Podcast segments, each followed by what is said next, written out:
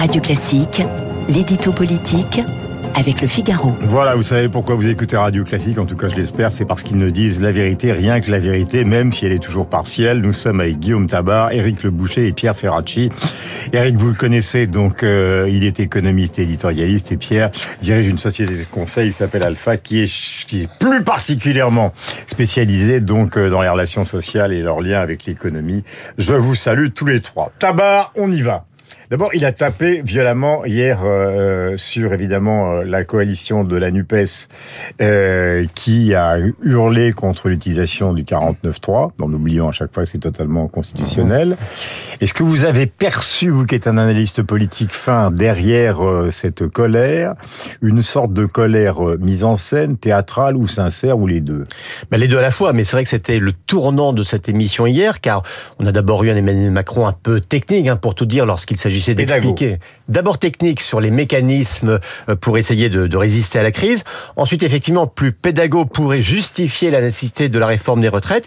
Et puis d'un seul coup, il a basculé dans l'indignation euh, lorsqu'il a réagi euh, à cette motion de censure votée conjointement par la NUP et par le RN indignation peut-être mais très bien mise en scène, euh, car cette colère, en cette dénonciation du cynisme mmh. euh, et du désordre, cynisme oui, car il faut un sacré cynisme, on le disait euh, dès hier matin, pour accepter de joindre ses voix avec des gens que l'on est censé euh, combattre à ce point.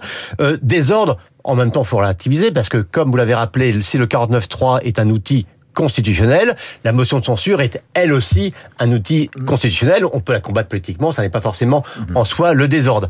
Mais cette indignation, eh bien, je pense que de la part d'Emmanuel Macron, elle signifiait qu'il espérait encore décrocher une partie de l'électorat de gauche, celle qui précisément, d'ailleurs il a cité nommément les écologistes, les socialistes ou les communistes, qui pourraient être choqués euh, que cette forme de collusion, ben, on ne peut pas encore parler vraiment d'alliance, mais en tout cas de enfin, collusion. Vous le mentionnez, vous n'y croyez pas du tout, parce que c'est plutôt du côté des LR qu'il est parti à la pêche. Oui, mais l'un était justement au service de l'autre.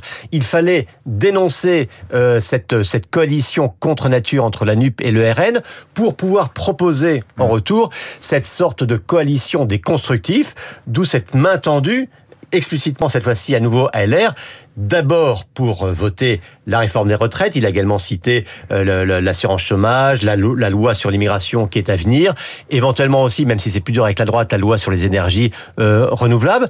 Alors là, il s'agit d'obtenir des voix sur des projets concrets, mais on ne pouvait pas ne pas penser, en entendant le chef de l'État, mmh. à la suggestion faite quelques jours, il y a quelques jours encore par Nicolas Sarkozy, d'une alliance en bonne et due forme ouais. euh, entre, entre le Macron et la droite. Alliance, la réponse est non. Euh, non, pour, pour, deux raisons. C'est qu'en fait, Emmanuel Je Macron... souffle un peu, c'est un jeune, vous comprenez. Il faut quand même... Emmanuel Macron la propose, mais clairement, euh, les députés de droite n'en veulent pas. Ils n'en veulent pas car ceux qui ont été élus l'ont été élus contre le macronisme, ils ont été élus sur une ligne d'opposition et la pression de l'électorat, c'est davantage mmh. d'une opposition croissante et plus dure et plus ferme à l'égard d'Emmanuel Macron. C'est pour ça que mmh. la motion de censure votée par euh, Marine Le Pen est un piège également euh, tendu euh, tendu à l'air.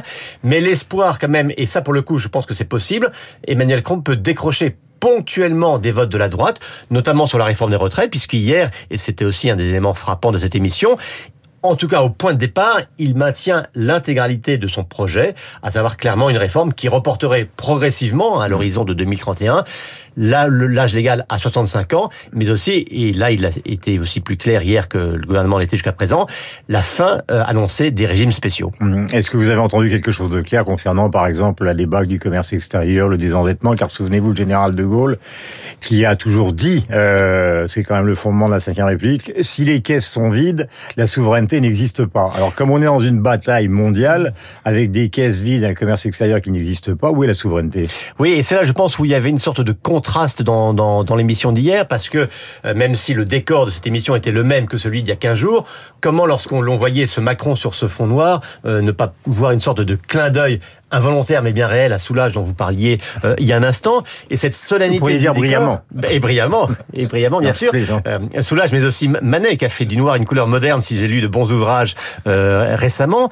Euh, on attendait précisément et dire c'est ainsi que l'Élysée avait vendu préalablement cette émission. Vous savez on dit toujours il s'agit de, de, fixer un cap de fixer un horizon de mobiliser le pays etc or hier Macron s'est trouvé à très technique et en rappelant avant tout des mécanismes qui existaient déjà mmh. qui ont peut-être leur vertu économique, voire financière, mais qui manquait, je pense, de cette dimension, euh, de, en tout cas de capacité d'entraînement.